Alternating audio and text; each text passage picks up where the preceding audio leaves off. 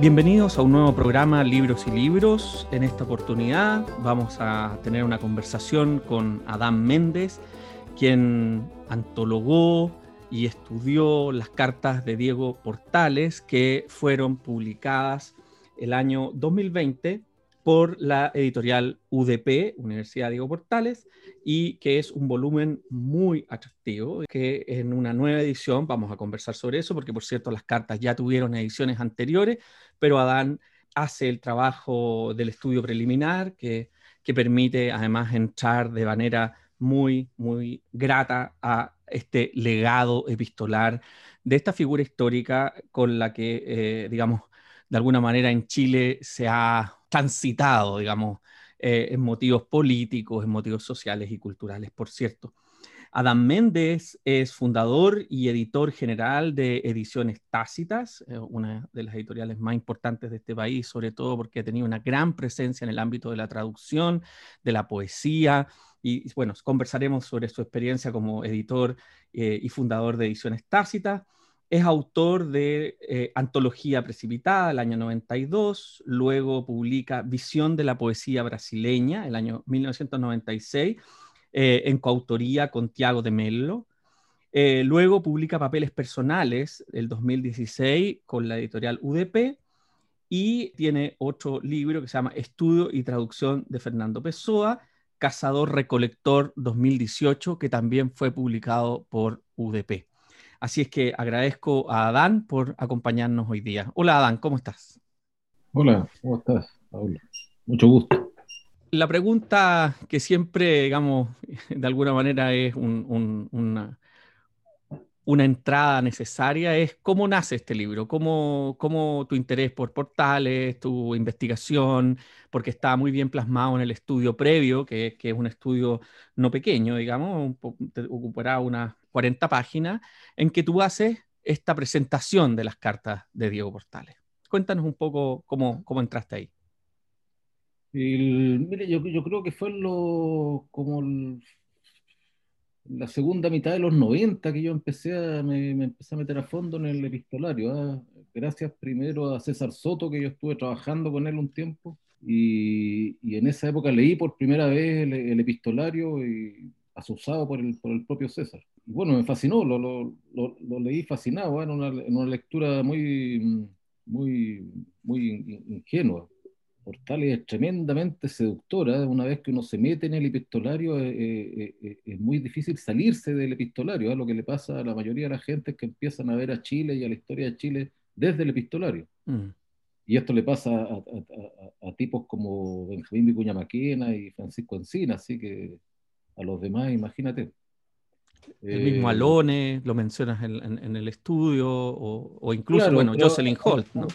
Claro, pero, pero Alone ya, ya tiene una, un poco más crítico. Eh, es bastante, sin, sin, sin manifestarlo mucho, ¿ah? pero, pero eh, el, Alone hace otro, otro descubrimiento muy importante que es el valor literario de, del epistolario pero, pero a muchos le pasa que su visión de mundo de, de Chile y de la historia chilena e incluso del presente chileno eh, es completamente configurada por, el, por, por, por, estar viendo todo desde el epistolario, desde dentro del epistolario. Eso le, le, le, pasa por primera vez a, Vicuña Maquena y, y después Encina ya el, eh, eh, el colmo de esa, de esa mm. situación. los historiadores posteriores, pero yo, yo, creo que vamos a hablar de eso después, mejor, mejor tocamos eso más adelante ya, ya, ya bastante compenetrado con el epistolario, eh, epistolario ya eh, tuvimos muchas conversaciones con el mismo César Soto y con Nicanor Parra, que era otro lector del, del, epistolario, además justamente en esa época, por los años 90, creo a finales de los 90, fue cuando empezó la relación de Nicanor Parra con la Universidad Diego Portales, y, eso a él lo hizo meterse mucho en el epistolario también. Entonces me tocó que tuve mucha suerte en esa época porque tenía dos interlocutores fantásticos para hablar de, portales que eran César Soto y, y, Nicanor Parra. Incluso alguna vez estuvimos los tres juntos hablando del, hablando del tema. Y por, esa, por, por, por, por, aquella época también me fui metiendo en algunas antologías del epistolario que había. Es todo un problema el tema de la, edición del epistolario. ¿eh? en, en, en cierta manera mi, mi, libro lo que, lo que es es una, es una edición del epistolario más, más manejable. porque las ediciones del epistolario completa que hay son una, una, en tres tomos, otra en dos tomos, pero son, son, más de 600 cartas, ¿eh? mm. es, es, bastante, a pesar de que en general es bastante entretenido, pero ya, ya, ya, por, por, o sea, ya, ya es poca la gente que se compra libros de dos tomos, ¿eh? generalmente la mayoría de la gente si algo tiene dos tomos no, no ni lo mira. No entra ahí. Claro y las antologías que había, o sea, a mí me parecía que le lloraba una, una antología del, del epistolario. ¿eh? Y las antologías que me puse a revisar y en realidad hay algunas bastante, bastante buenas. Una de Alone, ¿eh? Una de Alone que en realidad no es una antología, sino una selección de unas poquitas cartas.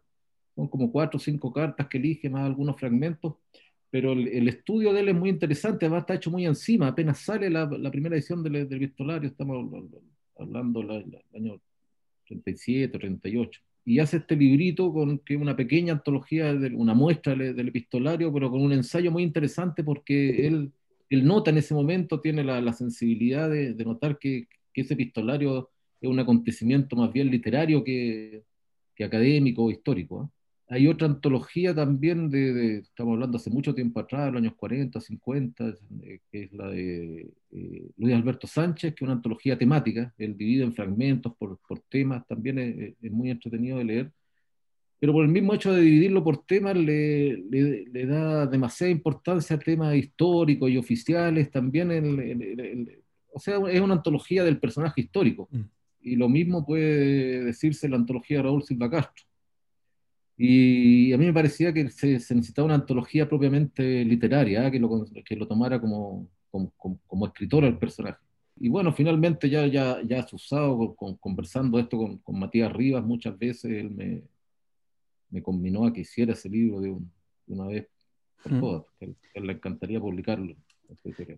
Y así es como nace también la perspectiva antológica, digamos, que tú, que tú haces, digamos, de que tomas por eso también dice claramente estudio y antología, es decir, que, tomas de este personaje no solo su rasgo como triministro y como una figura histórica, sino que también como uno podría decir ser, ser social, ser civil, como amigo, como comerciante, como eh, político, y, ahí el, mosaico que se va armando es complejo, ¿no? tan solo a nivel de las temáticas que tratan las cartas, sino que unas cosas que me, que me impresionó, digamos, es eh, la fascinación con este personaje que es propiamente chileno, podríamos decir, en el sentido de que no es un personaje formado fuera de Chile, como podría ser la figura de Andrés Bello, ni de grandes viajes, como podría haber sido Benjamín Vicuña Maquena. Entonces ahí hay una cuestión como muy local que además las cartas dejan ver, y, y por eso seguramente cuando tú dices esto que a partir de que uno entra en las cartas, queda uno mirando desde el prisma de portales la realidad nacional hasta el día de hoy prácticamente. Es tremenda, un personaje pero tremenda, tremendamente chileno, ¿eh? incluso mm. este, en, este, detalle que tú mencionas que, que, prácticamente ni siquiera viaja, perteneciendo a una clase social que, que dentro de lo que se consideraba en aquella época viajar, viajaba, viajaba bastante, pero mm. nunca va a Europa, por ejemplo, la, la única vez que sale, sale, se va a Lima y, encuentra todo malo. El, típico chileno que sale para afuera y encuentra todo malo, ¿eh? como yo, por ejemplo. y, lo único que quiere es volverse. Incluso por ahí dice, eh, remedando el tono cervantino, dice que he dado la manía de, creer que nada es comparable con Chile. Mm. Y Chile en esa época era, era, era una, una, una cosa pero completamente miserable. ¿eh? Eh, eso se nota mucho en el epistolario, o sea, viendo la, ese, que, que, Portales estaba en la, en, la, en, la, cumbre de la pirámide social, era una persona bastante privilegiada familiarmente y todo, eh, y en ningún caso vive como un millonario. Y los problemas, los problemas domésticos y económicos que tiene son, son, son bastante miserables, ¿ah? como, como, de, como de rancho. Mm. El, no, o sea, si así vivían las clases acomodadas, no, eso da una imagen más o menos de cómo sería el resto. Bueno, que, que, es un poco como cuando uno pasa por, por ejemplo, visita la, la hacienda El Cuique en, en, la séptima región, ¿no? Y uno dice, bueno, si aquí vivía la alta sociedad en estas piecitas, como con unas eh, estas casas bajas, porque uno dice, claro, la hacienda chilena con muchos patios, todo lo que tú quieras, pero tiene esta característica, ¿no? Unas casitas de un piso, ¿no? Todo, todo muy modesto en el fondo. Muy, muy, muy modesto y, muy desprotegido también. Mm, ¿eh?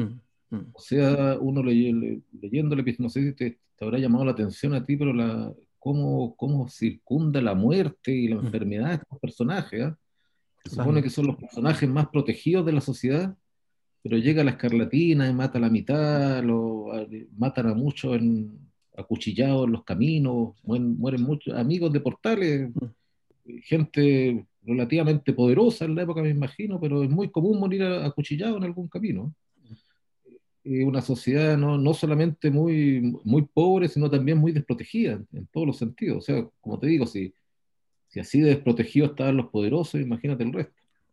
Y en ese sentido, tu perspectiva en el estudio es muy clara también de asumir la dificultad que hay como de replantear una mirada sobre Portales producto de estas perspectivas que hay históricas sobre él, de la utilización de su figura, podríamos decir, de, transformarlo en una especie de viudo piadoso, de, que es solo el poderoso político o de que es solo el poderoso ministro.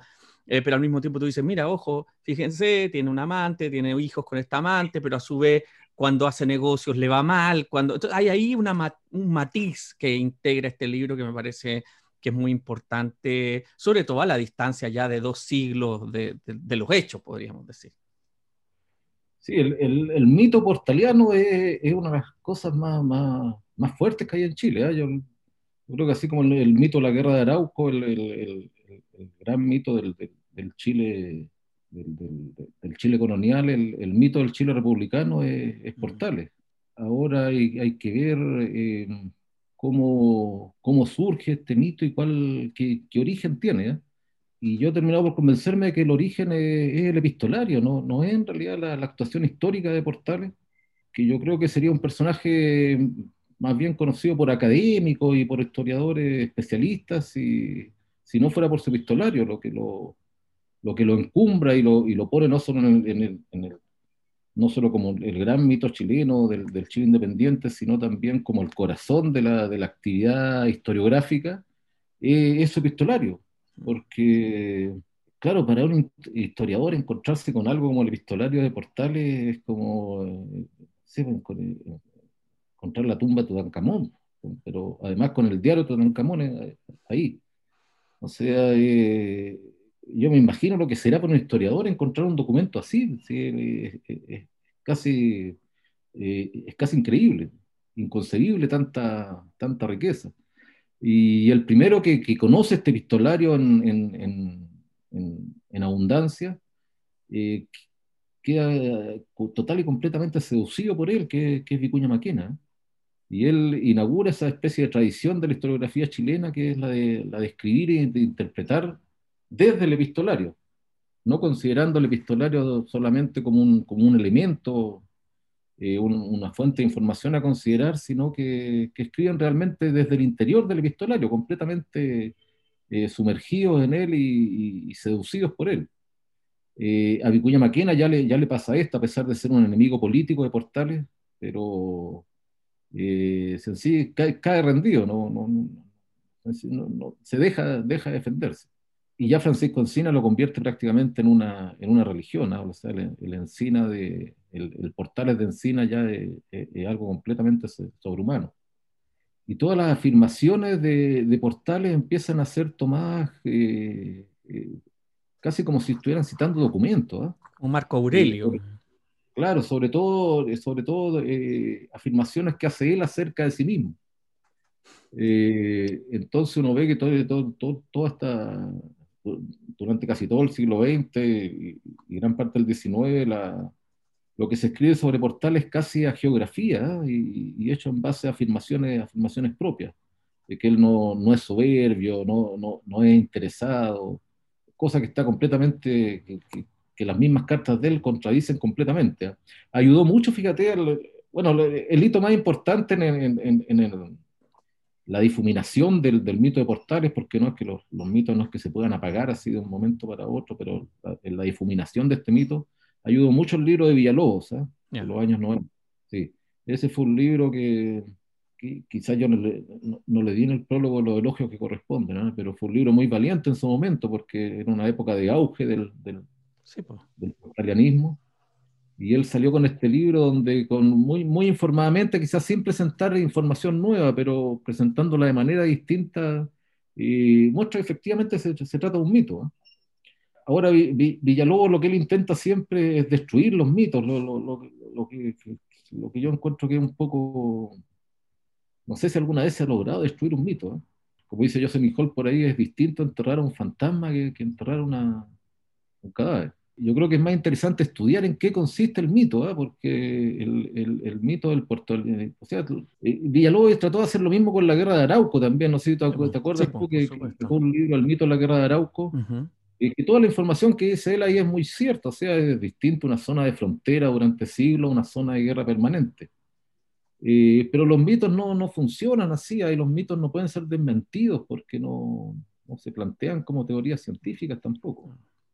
Pero hay elementos importantes en los mitos que se ven, todos estos mitos, tanto en el de Portales como en la Guerra de Arauco, que son, son, son esenciales. Por ejemplo, los mitos incluyen la idea de un retorno, de que hay algo que puede volver y si tú te fijas, es esencial dentro del mito de la guerra de Arauco el hecho de que esta guerra puede volver y puede estarse presentando nuevamente y, ese es un mito que anima hasta el día, hasta el día de hoy, que produce realidades. Tú puedes decir que el mito es falso, pero ¿qué sentido tiene decir que es falso si el mito está produciendo realidades permanentemente?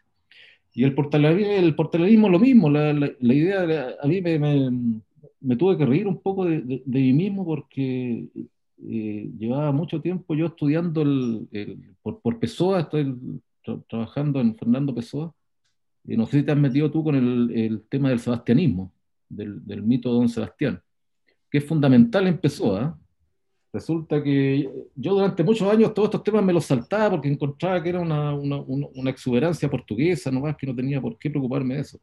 Pero resulta que existe una tradición profética en Portugal, es una cosa muy rara, ¿eh? pero no sé por qué tienen eso, pero tienen unos profetas en, la época del Renacimiento que profetizan la grandeza de Portugal y, dentro de esto el personaje principal es Don Sebastián, que fue un, rey Portugal que se le ocurrió invadir África para cristianizar África, para llevar el cristianismo a África. Y convenció a mucha gente, era, un rey, un, cabro joven, ¿ah? y, bueno, cometió esta locura que trataron de disuadirlo, la gente sensata, por supuesto, pero él no, no hizo caso de nada y y la cosa es que murió él con, con, con gran cantidad de, de, casi el grueso de la nobleza portuguesa y muchos nobles castellanos también murieron todos en, en África, los, los, africanos lo, lo, hicieron bolsa. Esto destruyó el imperio, el imperio portugués, de hecho eh, Portugal se quedó sin rey en ese momento y pasó a ser gobernado, a tener un rey español. O sea, fue una tragedia, una tragedia completa dentro de la historia portuguesa, ¿eh? una, una cosa inimaginable. Ahora el cadáver de este rey, don Sebastián, no se encontró nunca. Y, fíjate que misteriosamente a partir de, todo esto surge un mesianismo portugués en el que se afirmaba que don Sebastián estaba vivo y que iba a retornar, como un gran emperador trayendo de vuelta la grandeza de Portugal. Eh, el último profeta de esta, de esta tradición profética es Pessoa, es Fernando Pessoa, que, trabajó mucho en esta región. Es una cosa extrañísima, pero metiéndome en todo este, este asunto eh, y encontrándolo muy estrambótico y todo, pero si te fijas, el mito del porteranismo no, no, no, es menos estrambótico que eso, porque también consiste en el retorno de lo que, de lo que nunca fue. Porque claro, se, se habla este, de este rey, don Sebastián, que va a volver como un, gran emperador a ordenar el mundo en, base a Portugal, siendo que nunca fue un gran emperador, al, contrario, fue un tipo bastante desquiciado que cometió un acto suicida para él, para, él, para su país. Y, y, ¿Por qué va a volver como un gran emperador? O sea, él, se, está esperando, eh, esta profética, este mesianismo espera el retorno de algo que nunca fue. Y Portales nunca fue el, gran organizador del, que se habla. durante el, gobierno de él, que fue un gobierno muy mínimo, hace no, no alcanzó a estar tres años en el gobierno, en dos periodos separados además la cantidad de, rebeliones, de levantamientos, de motinazos que hay por acá y por allá es, tremenda. Hay varios historiadores que dan, que dan la lista y no, tiene nada que ver con, con ese periodo de paz que se supone que, o de orden que, que habría traído Portales. En ese sentido, es muy fuerte una cuestión que hasta el día de hoy en Chile lo podemos escuchar en la publicidad que tenemos actualmente a propósito de los gobernadores, de los próximos gobernadores de Santiago, que se han escuchado voces diciendo voy a traer orden, voy a traer paz, voy a traer mano dura. ¿no? Esa cuestión que siempre, digamos, bueno, tiene que ver con el mito con que crecimos en los años 70, digamos, durante la dictadura, con la idea pinochetista del, de Portales, ¿no? Como que eh, él fue el que puso mano dura, ¿no? Y, los fusilamientos y como volver a esa lógica, como tal como tú dices, no es lo mismo tener un gobierno de tres años que, que, que, realmente estar en un, en un gobierno donde tú tienes que gobernar democráticamente y conseguir negociaciones. Y entonces de alguna manera yo siento que, entre todos los mitos que hay de portales, ese uno podría decir que fue el que más funcionó en el tiempo, digamos, entre los 70 y los 90, ¿no? Es la, idea de la mano dura, la idea de portales, el, el que organiza, el que viene aquí y, ordena, ¿no? Y, ese mito como a su vez como, una, como un deseo, ¿no? Un deseo chileno muy fuerte de un padre organizador, de un, de un padre violento, de una persona que golpea la mesa, ¿no? Que, que ahí yo creo que también hay mucha gente que se entusiasma con la propia retórica de Portales por el hecho de que la única manera de acceder a él son sus cartas. Ahora, claro, y, en la retórica es impecable, como te, como te digo, yo tuve esa experiencia de haber leído por, por primera vez de un tirón el, el, epistolario, y uno queda pero absolutamente convencido. ¿eh? después uno va viendo que en realidad eh, en los hechos el, el, orden ese en realidad no, bueno, de partida con el hecho de que, de que el, tipo termina siendo asesinado por, por sus subalternos de una manera bastante atroz y desordenada también, y, y violenta, le volaron la mandíbula de un balazo, después lo remataron a bayonetazos. Parece que el, encargado, además del, de la ejecución, estaba borracho. Eh, entonces uno dice, pucha, el organizador de la República, ¿cuál, era, ¿cuál era el orden que, había en ese momento?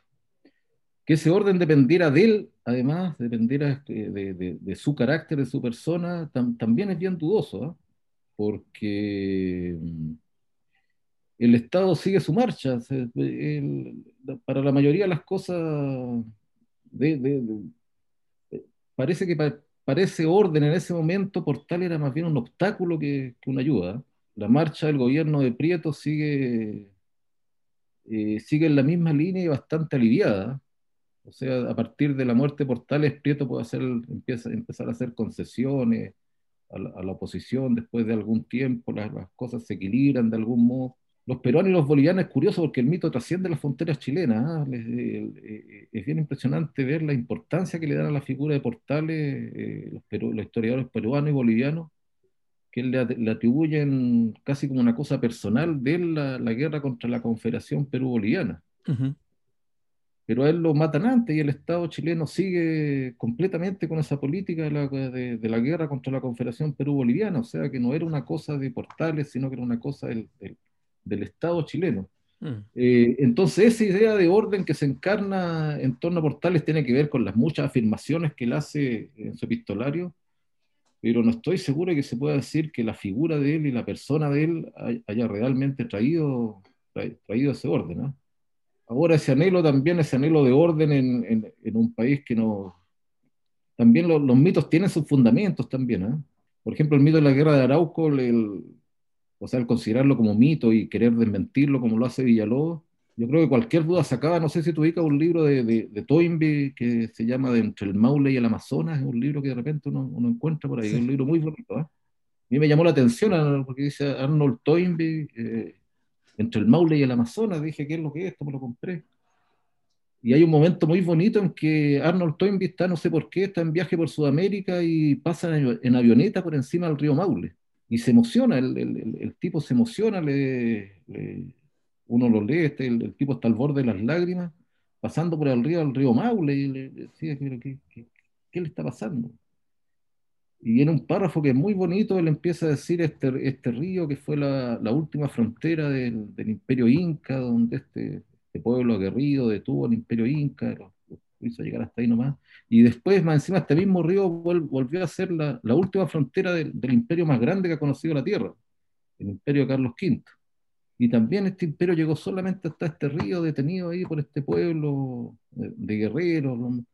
O sea, en ese momento uno se da cuenta que el, que el mito tiene un fundamento, el mito no, no, no, no sale de la nada. Y bueno, y ese anhelo de orden que tiene Chile también, yo creo que tampoco sale de la nada, ¿eh? porque un país en realidad tan, tan, tan relativamente con el resto de Latinoamérica tan pobre en, recursos naturales y probablemente bastante pobre también en recursos culturales, es poco lo que puede tener aparte, aparte de orden. ¿eh? Y sin orden probablemente no pueda tener nada. Es un, miedo que está muy presente en la, la gente chilena y, y, con bastante razón. Y en el fondo, también en lo que uno al leer las cartas se da cuenta es eh, lo reciente de la independencia y los efectos que tiene eso sobre, digamos, también los fantasmas de perder eso que acaba de nacer, en el fondo, que es la constitución de la nación, ¿no? Entonces, eh, Portales ahí también está en, en, una bisagra temporal, digamos, de la construcción de lo que uno podría llamar Chile, ¿ya? Y, mm, y, eso evidentemente eh, agrava ¿no? estos, estos cambios o, esta sospecha de la precariedad de ese poder, de la precariedad de esa estabilidad, em, y, a su vez, eh, como, como bien, digamos, decías tú, en el fondo eso se proyecta porque esa precariedad de alguna manera ha seguido presente hasta el día de hoy. ¿no? O sea, no creo que sea muy distinto.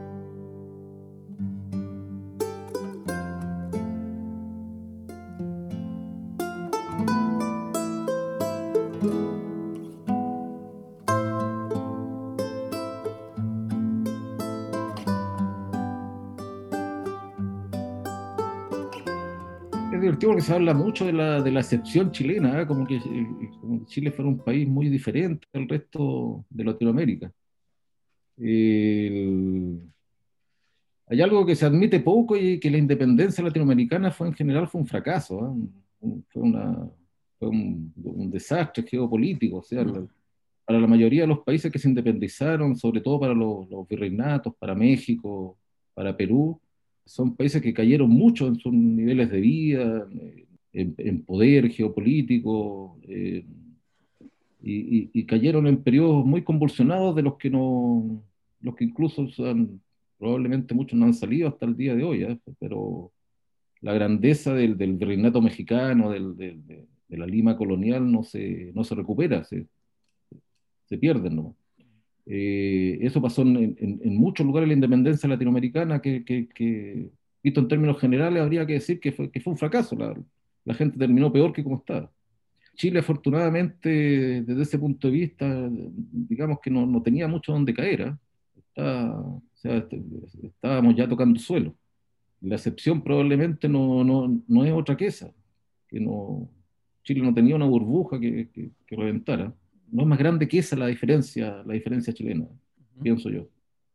Y, tu experiencia como, como estudioso de la poesía y de, y de la literatura, y, ¿cómo, ¿cómo, ves tú esta retórica que está en ese, en ese lenguaje con que están escritas estas cartas, que podríamos decir es, es el otro reino, digamos, de todo esto, de esta idea que tiene Alone de que este es el primer escritor chileno, digamos. ¿Cómo, cómo lo ves tú en tu experiencia? ¿Cómo, ¿Cuál es la tajada que sacas? Porque la comentas en tu estudio, pero, pero personalmente, desde todo el proceso que hiciste entre los años 90 que lo leíste, ¿cómo fuiste pensando esto? Porque, porque sin duda también hablas de la fascinación de Nicanor Parra por las cartas, ¿no? Y de, y de cómo, cómo estas cartas dan mucho más que simplemente el perfil de un, de un estadista o de un ministro o un político? Mira, aparte de la, de la poesía, que, que, la gran poesía chilena ya empieza a ser un fenómeno ya propiamente del siglo XX, entra, en, entradito el siglo XX, la otra gran tradición chilena que literaria, a mi juicio es la más importante junto con la tradición poética, es anterior y, y, posterior, ¿eh? o sea, es más extensa que es la tradición del ensayo histórico chileno. Tenemos realmente unos, historiadores fabulosos, ¿ah? eh, es completamente desproporcionado la historia del país con la, con la calidad de los historiadores que tenemos. la historia, o sea, la historiografía de Chile es más extensa y, quizá mejor que la historia de Chile.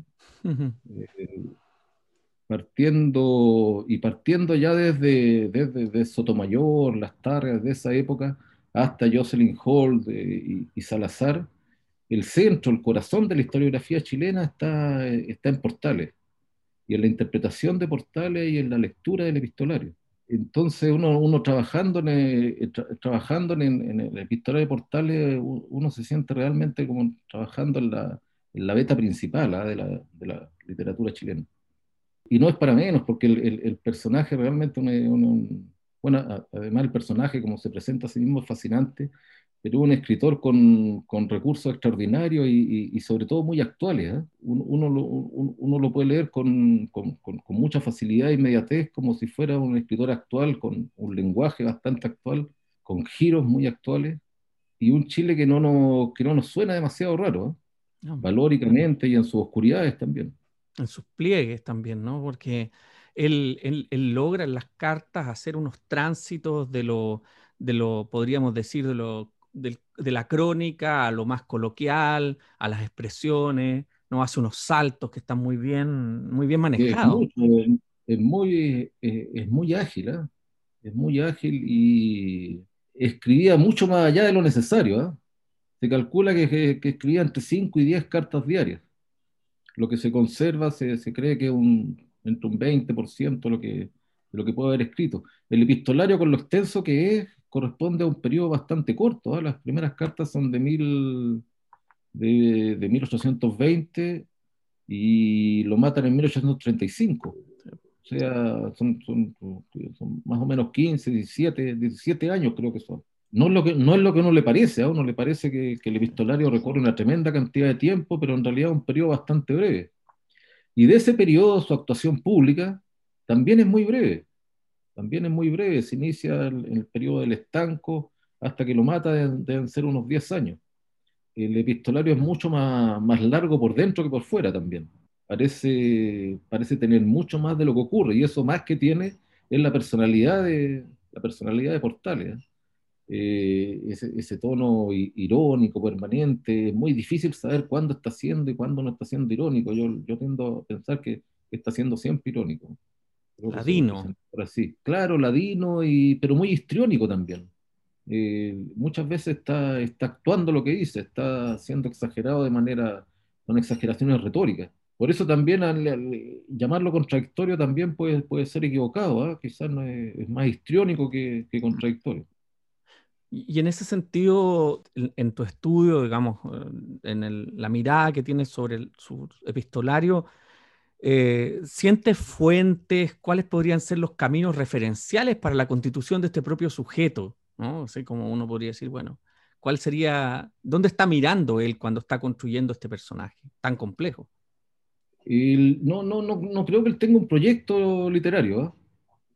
Derechamente se está, se está expresando nomás en un sentido espinociano, ¿eh? Mm. eh sencillamente una expresión incontenible. Mm. Su, su, escritura de carta es, es bastante pulsional. O sea, la cantidad de cartas que escribe diarias, además teniendo, teniendo tanto que hacer, porque se ve que está ocupadísimo en temas comerciales, complotando políticamente, tiene sus líos con su, con su, su amante, sus líos familiares, y así todo escribe unas cartas larguísimas, donde toca distintos temas, mucho tiempo para cahuinear con los amigos, para mm. contar anécdotas, para complotar. Entonces, esta escritura de cartas es completamente pulsional. ¿ah? O sea, es un impulso literario, ¿no? En, en, el fondo no escribe esas cartas por motivos prácticos.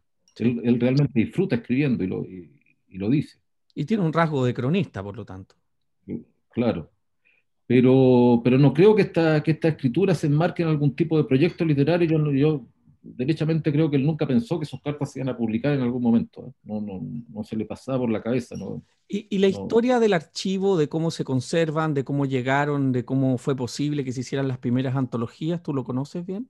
Es, es bien turbia. Es bien turbia, no, no está muy claro. Eh, Jocelyn Holt se queja de, de ese tema y, y, yo también me quejo un poco en el, en el prólogo porque encuentro raro que, que, con tanto portalianismo todavía no haya una edición crítica del epistolario. Los, los portalianos no han estado muy, muy diligentes en eso, porque de hecho eh, para muchas cartas no, no, se sabe dónde están los originales, por ejemplo, o por lo menos uno no lo puede ver en la edición que está consultando, no, no es que se diga esta carta está en tal parte, esta otra está en tal otra, o que uno pueda consultar los originales. Hay muchas cartas que, que, parece que las vio Vicuña Maquena y él transcribió fragmentos, pero esos originales no se sabe de qué se hicieron, dónde están, qué, qué, pasó con ellos. Portales habla mucho, en el mismo historiario se mencionan muchas colaboraciones en los diarios, en la prensa, y sin embargo eso no está recopilado tampoco. En la prensa normalmente escribía con seudónimo, ¿ah? no, no, no o de manera anónima, no, escribía con el nombre de él. Pero, pero esas cosas se pueden averiguar, por último se pueden reunir los artículos que probablemente sean de él, pero curiosamente todas esas cosas no están hechas. Quizás no, quizás para, para, los portalianos no, tampoco le, les guste mucho cuál sería el resultado. Claro, porque se completa esta figura del fantasma, ¿no? que, que, finalmente termina pudiéndose rellenar con más cosas que el real. Claro. Pero como, como te digo, la, historia del epistolario es, es, bastante turbia. No, no, tenemos hasta el día de hoy una edición crítica del epistolario que, que, creo que sería, estaría estupendo que se hiciera, sobre todo cuando algunas de estas cartas y citas de estas cartas se han, se han utilizado mucho para cosas graves. Mm. Entonces, eh, sería bueno por lo menos eh, verificar las fuentes.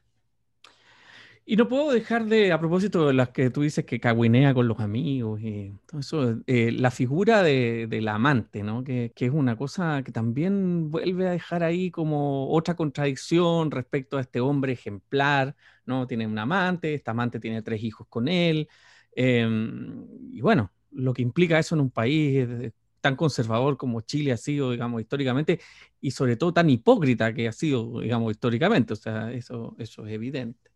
¿Cuál, ¿Cuál, sientes tú que también es, en, en, en, la, en la antología? Ahora, eso no es Chile, ¿eh? eso es el, ser humano nomás.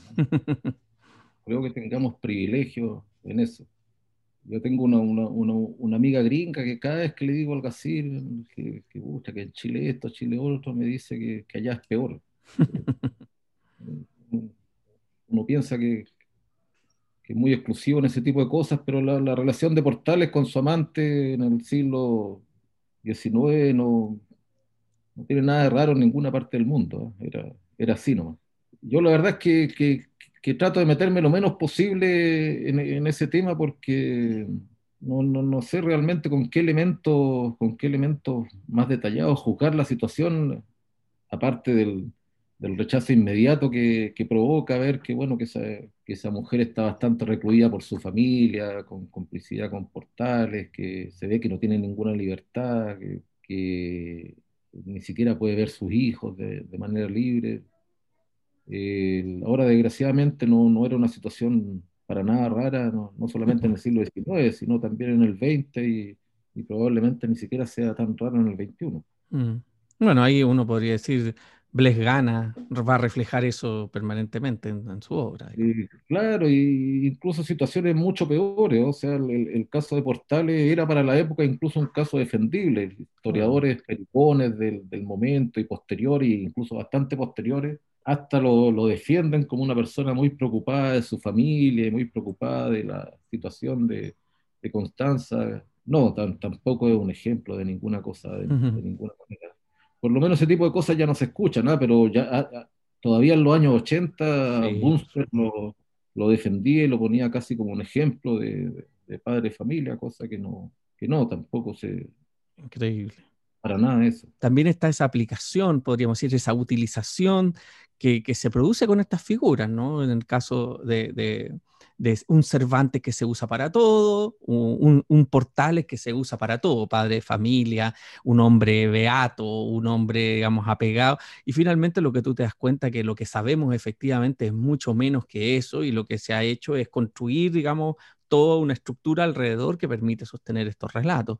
Pero en ese sentido, me gustaría también preguntarte la perspectiva que tienes tú después de haber hecho este trabajo y de haber madurado tanto tiempo esta antología, ¿cómo fueron las decisiones que tomaste? Que yo sé que, que, que, es un proceso, ¿no? Cuando uno dice, bueno, vamos a hacer una antología, esto tiene que tener una estructura, esto tiene que tener una, hay una estructura de decisión, lo que no quita también que hay cosas que uno deja porque son bellas y porque son hermosas y porque hay que dejarlas, otras porque son históricas y son fundamentales. Pero ¿cómo fue el cuadro de decisiones que tú tomaste para esta antología? Bueno, la, idea e, era hacer una antología en un sentido de, los de textos en los que su, persona se, mostrara. No necesariamente que, en el sentido de escritos personales, ¿ah? de que sean escritos íntimos, sino más bien escritos donde su persona se, delata, salta a la vista. La complejidad de esa persona. Claro, por ejemplo, cuando le dan esas patalitas por, por por conspiraciones que en realidad no estaban ocurriendo, cosa que pasa varias veces, ¿ah? que dice que le robaron tal barco en tal parte y eso no ha pasado, después el barco llega perfectamente sin ningún problema. Le dan varias veces, le dan unas pataletas por situaciones que, que, que, no han ocurrido. En esos momentos su persona se muestra, se muestra en, en plenitud, aunque él no esté haciendo un escrito íntimo, sino que está escribiendo una carta de reclamo. Eh, hay otra carta que, es muy bonita donde hace un escrito publicitario, ¿ah? donde, donde presenta su empresa de bodegas en Valparaíso. Y hace una especie de, tríptico donde cuenta los beneficios de su empresa. Y es un escrito que no tiene nada de íntimo, pero su, persona se muestra, se, muestra muy claramente una faceta, un aspecto de lente, por así decirlo, en, esa, en esa carta. Ese era el, criterio, uno de los criterios básicos, y el otro era el valor literario. Quería juntar las partes donde escribía mejor en las, en las cartas. Y, curiosamente estos dos, estos dos criterios eh, coincidían completamente. Generalmente los, los, momentos en que se mostraba la personalidad de Portales eran precisamente los textos que, que literariamente me parecía que tenían mayor valor. Otra decisión fue que, como yo te contaba, estas antologías que se hicieron antes, la de, la, Raúl Silva Castro, la de Luis Alberto Sánchez, eran por fragmentos, temáticas. Textos políticos, textos que tienen que ver con los temas eróticos, eh, con, amistad, etcétera, comercio, etcétera. Una serie de temas. Yo prefería el criterio cronológico, ¿ah? que, se, que se pudiera seguir la, la novela, pero claro, las cartas no se pueden, eh, si, vamos, se va a hacer una antología, hay que, hay que romper las cartas, ¿ah? porque trata muchos temas en las cartas.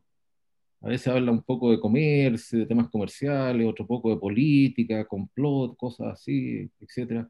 Las partes que tienen que ver con los temas comerciales a veces son, son listas de mercaderías larguísimas o, cosas que tienen que ver con impuestos, con eh, facturas, guías de despacho, todo, ese tipo de cosas, pero a veces por páginas y páginas. Eh, entonces lo que hice yo fue, fue, seleccionar fragmentos de las cartas que, que, reunían estos criterios que te había contado, eh, pero ordenadas así cronológicamente, eh, para que, quería crear un poco el efecto de leer una, una novela, una, que tuviera una, una narración. Además, me parece que también que ordenándolo por temas, fragmentándolo en temas, se le está también dando al darle más importancia al tema, como que se resalta el aspecto político, institucional de la figura. O sea, como que sus temas son más importantes que la forma. Y yo creo que para nada, que lo, más importante en él es la manera en que, escribe esos temas, no, no, no los temas en sí mismos. No, y eso efectivamente se logra en, el recorrido que se construye cronológicamente. También se va notando el tono, también se va notando, ¿cómo decirlo? Eh, cosas que continúan. Por cierto, la, hay, correspondientes, como se diría, que son más permanentes que otros, como el caso de Garfias, por ejemplo, ¿no? que, hay, una cantidad enorme de cartas eh, que, están, que están escritas a él y que evidentemente con todos estos reveses y estos conocidos y la sensación que uno tiene al leer el epistolario que Chile sigue siendo igual de chico en 1820 que en 2020. Hasta los apellidos son más o menos los mismos. sí, Muy notable, muy notable. Es un país muy, un país muy chico, como, como, te digo, la, uno mira la historia de, de, Barros Arana, es increíble, pero esa historia llega hasta 1830. O sea, le, es más, lo que te decía yo, que, que, es más larga la historiografía que la historia. Hmm. Y en ese sentido, claro, la mirada que, que uno puede tener hoy día, también en, muchos aspectos hay que despejarla de, toda esa historiografía para lograr algunas visiones que refresquen, digamos, lo que efectivamente el valor de estas cartas tienen. Y eso tu, trabajo lo, hace. Ahora, quisiera ya, para ir terminando esta conversación, te quisiera preguntar sobre, porque esto es muy interesante, es un editor que hace para otra editorial una selección, un estudio. Aquí está tu doble, tu doble rango, ¿no? De, eh, fundador de Ediciones Tácitas y además, digamos, eh, autor. ¿Para dónde va tu trabajo ahora después de este, de este inmenso esfuerzo de la publicación de las cartas de portales?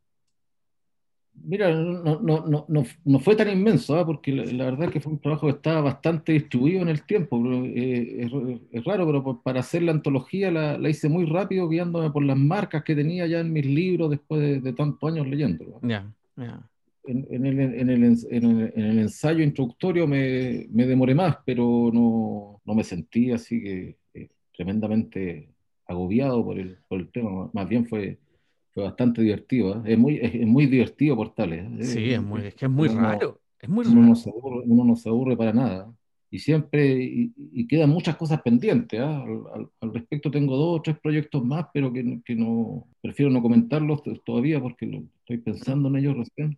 Lo que estoy trabajando ahora es para eh, una, una antología de, poesía de mm, Pessoa. Pessoa, para las portales también. Ya. Eh, y por eso, bueno, por, eso volví a meterme en este tema que te contaba yo del, del sebastianismo y me, me, llamó, tanto la atención porque, claro, al principio yo me estaba riendo todos los portugueses que están medio rayados, como tienen esta, visión tan mítica de la realidad. Y de repente me di cuenta que, que el portalianismo es, es, tan mito como el, como el sebastianismo. ¿eh? Mm. Quizá un poco, menos, un poco menos espectacular y menos estético, pero, pero quizás más efectivo todavía. Eh, eh, eso básicamente estoy, bueno, preparando algún, alguna poesía también. Porque en el caso del, del, del estudio y, y, el trabajo que hiciste con Pessoa y que se publicó el 2018, eso son, es una antología también que tú seleccionas y traduces y... De prosa. De prosa. De prosa, y, de, de, prosa, más o menos, con, más o menos con, con, el mismo criterio con el que empecé el libro de portales, ¿ah? ¿no? de texto en prosa, no, no necesariamente texto íntimo, pero textos en los cuales se, se delata la, la, personalidad. Está bueno, está bueno, ahí en la conexión. Además es muy bonito lo que tú dices, ¿no? Cuando te digo el esfuerzo, claro, porque uno ve este volumen de 450 páginas y uno, bueno, inevitablemente piensa en que, no, piensa, digamos, en esta idea que tú describes, ¿no? Que en el fondo desde los 90 lo vienes leyendo, lo vienes conversando, con, con, Soto y con Nicanor Parra y como y entonces claro ahí se va produciendo uno va entendiendo también eh, el por qué eh, eh, qué es lo que motiva una antología como esta que es mucho más que simplemente una cuestión historiográfica.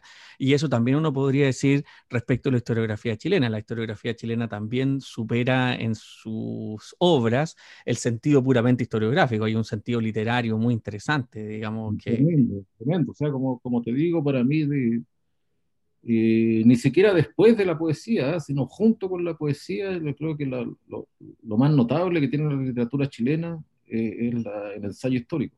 Uno hace una línea con Vicuña Maquena, Encina, Salazar, Jocelyn Holt, Villalobos también, y, y son unos escritores tremendos, o sea, aparte de muy buenos historiadores, pero son, fascinantes ellos mismos como, escritores. Mm, absolutamente. Bueno, Adán, muchas gracias por haber aceptado esta conversación con tu libro. Lo vamos a volver a leer. Digamos, el título, eh, Cartas Personales de Diego Portales, Estudio y Antología. Está publicado en la colección Vidas Ajenas de UDP el 2020. Y, por cierto, mucha suerte en tu trabajo gracias por habernos compartido tu conversación sobre esta experiencia. Ya, pues, gracias a ti. Hasta luego. Gracias por habernos escuchado en este nuevo episodio de Libros y Libros. Soy Pablo Cuminato. Será hasta una nueva oportunidad. Gracias.